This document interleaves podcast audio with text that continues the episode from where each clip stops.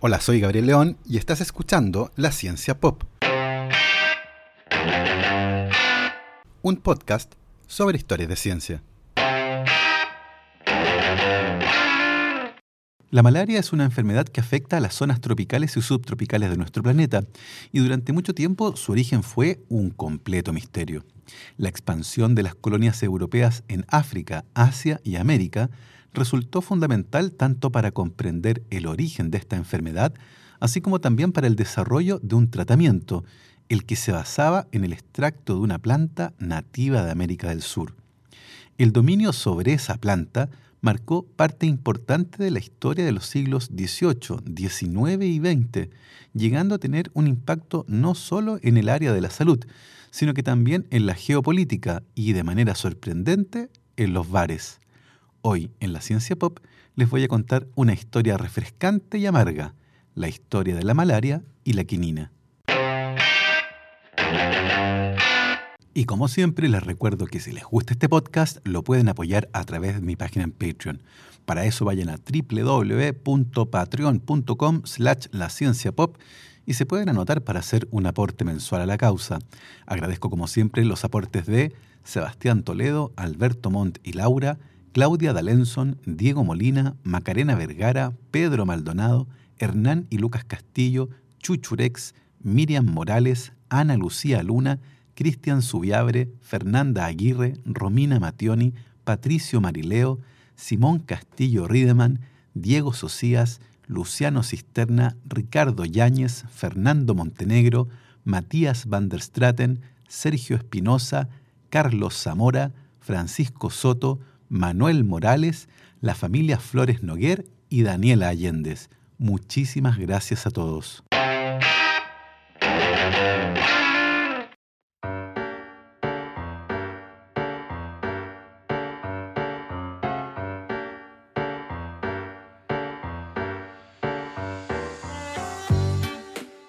Muchas enfermedades han estado históricamente envueltas en el misterio y sus causas han sido atribuidas a fuerzas mágicas o espirituales.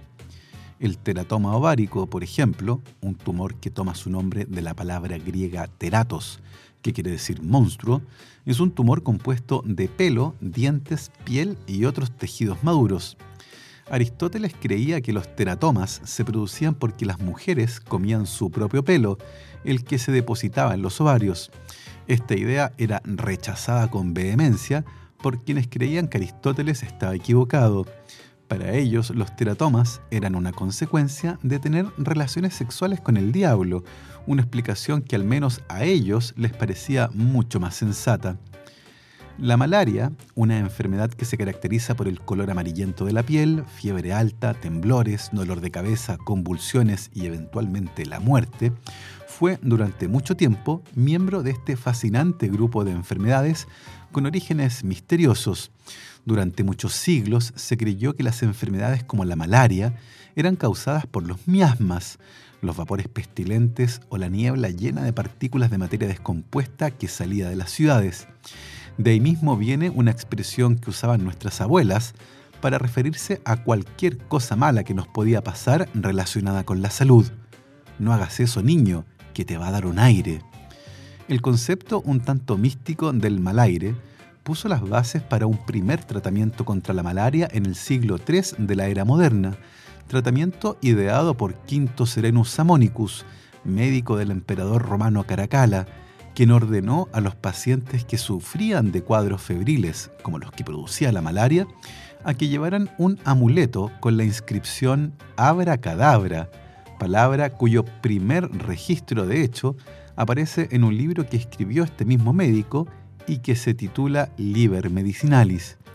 La palabra abracadabra comenzó a ser usada desde esa época para protegerse contra los malos aires y muchos habitantes de Londres escribieron la palabra abracadabra sobre la puerta de entrada de sus casas para protegerse de un brote de peste bubónica que asoló a Inglaterra entre 1665 y 1666.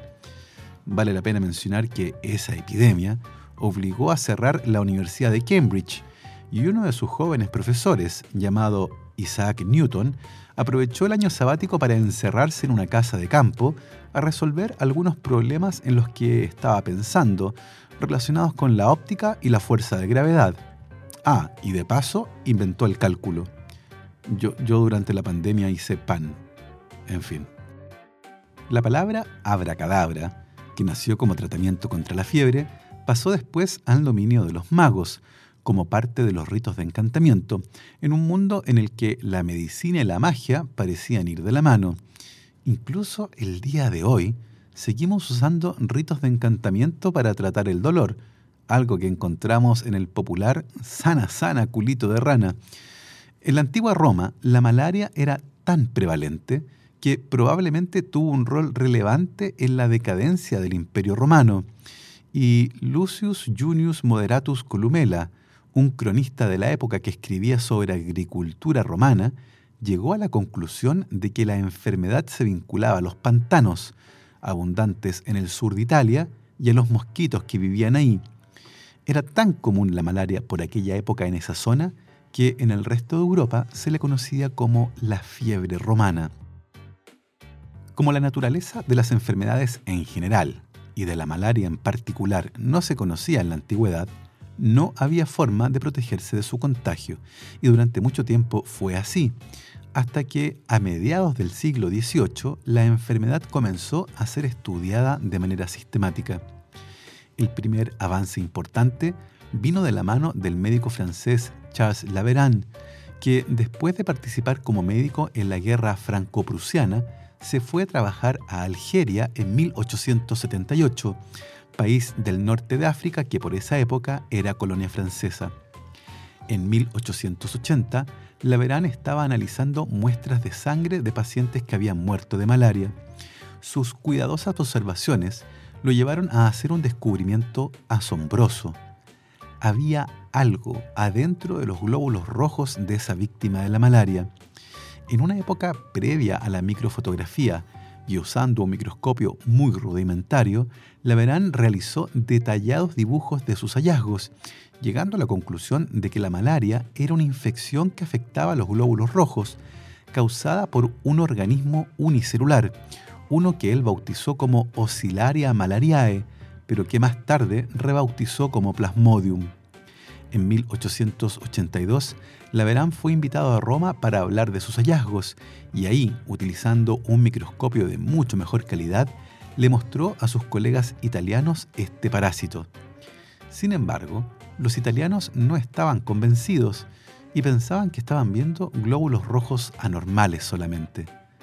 Finalmente, los hallazgos de Laverán fueron aceptados ampliamente por la comunidad médica y él se fue a trabajar como investigador en el Instituto Pasteur. En 1894, el médico británico nacido en la India, Ronald Ross, comenzó a estudiar la presencia del parásito en mosquitos del género Anopheles. Para esto, capturaba insectos que eran puestos en contacto con personas enfermas de malaria, buscando luego detectar el parásito en los mosquitos. Luego de varios años de trabajo, Ross logró encontrar evidencia de calidad suficiente para concluir que la malaria era transmitida por mosquitos, insectos en los que identificó todos los estados de desarrollo del plasmodium y que desde los mosquitos la enfermedad podía pasar a los seres humanos. Todo esto fue confirmado más tarde por tres médicos italianos que, entre otras cosas, se dejaron picar por mosquitos infectados con plasmodium para demostrar la transmisión del parásito desde los mosquitos a los seres humanos. Por sus contribuciones en esta área, Ronald Ross y Charles Laveran obtuvieron el Premio Nobel de Fisiología o Medicina en 1902 y 1907, respectivamente. La evidencia obtenida en Europa se sumó a la que obtuvo de manera independiente el médico cubano Carlos Finlay, lo que resultó decisivo en la implementación de medidas de seguridad que buscaban frenar la transmisión de la enfermedad durante la construcción del Canal de Panamá, que los franceses habían comenzado en 1881, pero que no pudieron seguir debido a las grandes bajas que se producían entre los obreros por causa de la malaria. En 1904, y entendiendo mejor por qué se produce la enfermedad y eventualmente cómo evitarla, las obras del canal fueron retomadas por Estados Unidos y las medidas como el uso de mosquiteros evitaron miles de muertes. Hoy sabemos que la malaria es una enfermedad producida por varios parásitos del género Plasmodium, siendo la más grave la causada por Plasmodium falciparum. También sabemos que el parásito es transmitido a los seres humanos a través de la picadura de los mosquitos del género Anopheles, pero solo de las hembras. Esto sucede porque las hembras son las que ponen huevos, un evento muy demandante desde el punto de vista energético, el que requiere por lo tanto fuentes de energía distintas al néctar de flores, que es el alimento favorito de muchos mosquitos. Y la sangre es justamente una comida de mucho mejor calidad para las hembras. A la vuelta de esta pausa, les contaré la historia del primer tratamiento contra la malaria, una molécula extraída de una planta y que terminó siendo uno de los productos más valiosos que los europeos encontraron en América.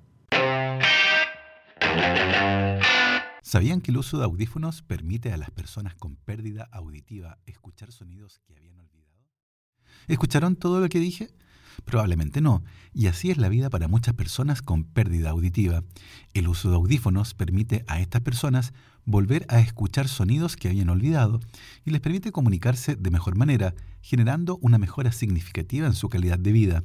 Si ves televisión con el volumen muy alto o te cuesta conversar en ambientes con ruido, tal vez estés experimentando pérdida auditiva.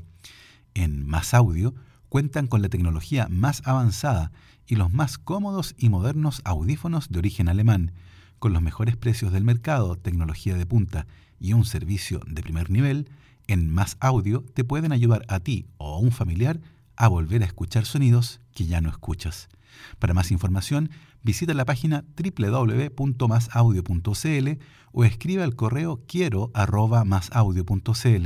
También puedes visitar sus páginas en Facebook o su tienda online en tienda.masaudio.cl y si mencionas a la ciencia pop, te darán un 5% de descuento en la compra de audífonos.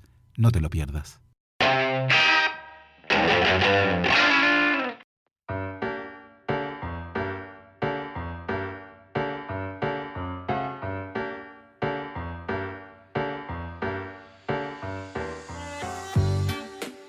Actualmente, la prevención y tratamiento de la malaria o paludismo, que viene del latín palus, que quiere decir pantano, podría mejorarse considerablemente con los métodos existentes si se dispusiera de mayores recursos financieros y logísticos. Sin embargo, se necesitan nuevos enfoques para la prevención y el tratamiento de esta enfermedad varios medicamentos están en desarrollo y es probable que se utilicen en combinaciones para frenar la propagación de la resistencia que pueda adquirir el parásito, pero el alto costo de estos tratamientos dificultaría el acceso, ya que los países que más lo necesitan tienen poca capacidad para pagarlo. Por otro lado, los mosquitos tratados con insecticidas proporcionan un medio sencillo y eficaz para prevenir el paludismo, especialmente con el desarrollo de mosquiteros de larga duración, en los que el insecticida se incorpora en las fibras. Por otro lado, recientemente se ha desarrollado una vacuna contra el paludismo llamada RTS-S AS02, que ha demostrado ser prometedora en zonas endémicas en varios ensayos clínicos. Otras vacunas se están estudiando también, pero probablemente pasarán varios años antes de que una vacuna contra el paludismo esté lista para su uso generalizado y a un precio que sea accesible. Una de las cosas más notables de la malaria es que, como en muchos otros casos, un tratamiento efectivo y que funcionaba muy bien se comenzó a usar mucho antes de siquiera entender por qué se producía la enfermedad.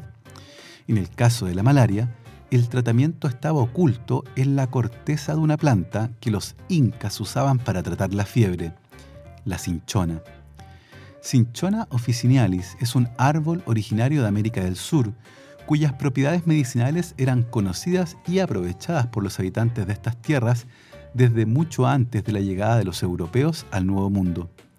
La corteza de este árbol recibe el nombre de quina o quinaquina y se utilizaba para tratar cuadros febriles, incluyendo la malaria, y se convirtió, según muchos cronistas, en lo más valioso que el Nuevo Mundo le entregó a Europa, por encima de todo el oro y la plata y mucho más que otras plantas, como los tomates, las papas, el maíz o incluso el cacao.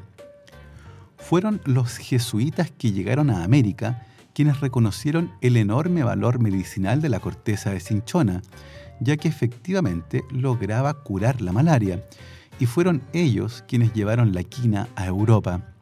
La corteza de la cinchona o quina fue utilizada en Europa por primera vez para tratar la malaria en 1631 en la ciudad de Roma. Por esa época, la malaria era endémica de los pantanos que rodeaban a la ciudad y la enfermedad había causado la muerte de varios papas, muchos cardenales e innumerables ciudadanos romanos. La mayoría de los sacerdotes católicos formados en Roma habían sido víctimas de la malaria y estaban familiarizados con el escalofrío provocado por la fase febril de la enfermedad. De Roma, la quina pasó al resto de Europa, llegando a la cúspide de su popularidad a fines del siglo XVII, cuando fue usada para curar la malaria del rey Carlos II. Para ser administrada, la corteza de la cinchona era molida y luego mezclada con vino o agua endulzada, procedimiento que se hacía para contrarrestar una de sus características más conspicuas, su sabor intensamente amargo.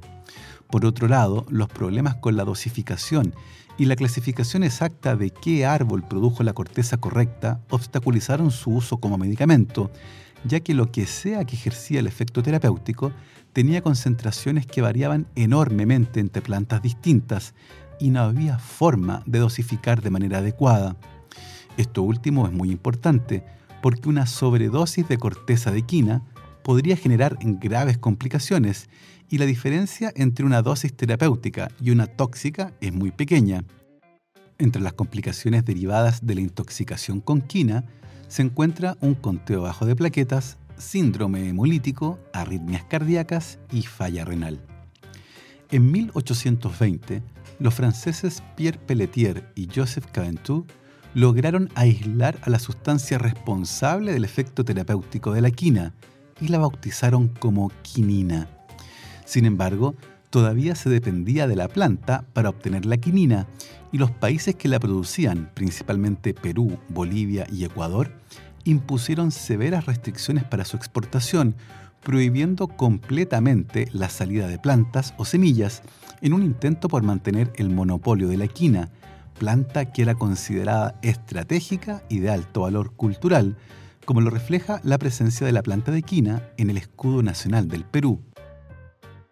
Por otro lado, todos los intentos por fabricar quinina sintética fracasaron, incluyendo el del joven químico inglés William Perkin, quien en 1859 y con solo 18 años intentó sintetizar quinina a partir de anilina en un laboratorio que tenía en su casa. El procedimiento fracasó, pero uno de los residuos, al ser extraído con alcohol, demostró tener un intenso color púrpura. Perkins se olvidó de la quinina y se puso a perfeccionar el procedimiento, logrando patentarlo y bautizándolo como mauvina por el color malva. Ese pigmento sintético revolucionó a la industria de la moda, ya que el color malva o púrpura se asociaba con la nobleza y su única fuente era natural, por lo que se trataba de un color carísimo. Perkin se hizo millonario con este pigmento, que además marcó el nacimiento de los pigmentos sintéticos. Pero volvamos a la quinina. En 1830, el inglés Charles Ledger, un comerciante que vivía en Lima, rescató de morir ahogado en un río al peruano Manuel Incramanami, quien en agradecimiento se convirtió en el sirviente de Ledger. En 1865, el inglés identificó y sacó del Perú un cargamento de semillas de cinchona para establecer un cultivo fuera de América, procedimiento para el que contó con la ayuda de Manuel Incramanami. Las semillas fueron rechazadas en Inglaterra, pero Ledger se las vendió a los holandeses, que comenzaron a cultivarla en la isla de Java. Por su parte, Manuel Incramanami fue arrestado en Bolivia y golpeado hasta la muerte por colaborar con la exportación ilegal de las semillas.